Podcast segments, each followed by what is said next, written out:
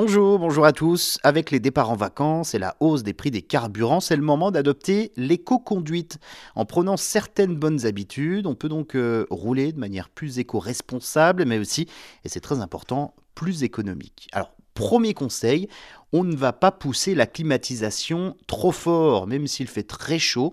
Quelques petits degrés seulement de différence entre l'habitacle et l'extérieur engendrent une consommation qui grimpe très vite d'un litre au 100, mais pas question de rouler non plus la, fenêtre ouverte sur l'autoroute, à moins de vouloir consommer donc euh, au moins un litre de plus par kilomètre. Ensuite, il est euh, conseillé d'avoir une conduite sans à-coups fluide. On évite euh, tout ce qui est freinage brutal. On va chercher à avoir une vitesse constante. Il ne faut pas non plus oublier d'enlever les barres de toit ou encore les coffres une fois que vous êtes arrivé à destination. Sinon, gare à la facture qui risque d'augmenter de plus de 20%.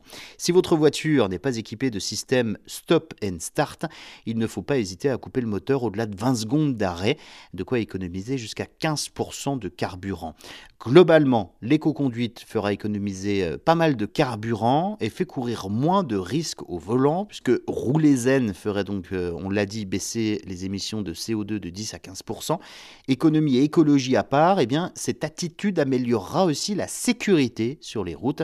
Autre conseil, bien vérifier la pression des pneus. Euh, s'ils sont sous-gonflés, non seulement ils diminuent euh, la tenue de route, mais aussi vous risquez de consommer en plus jusqu'à 2 litres au 100.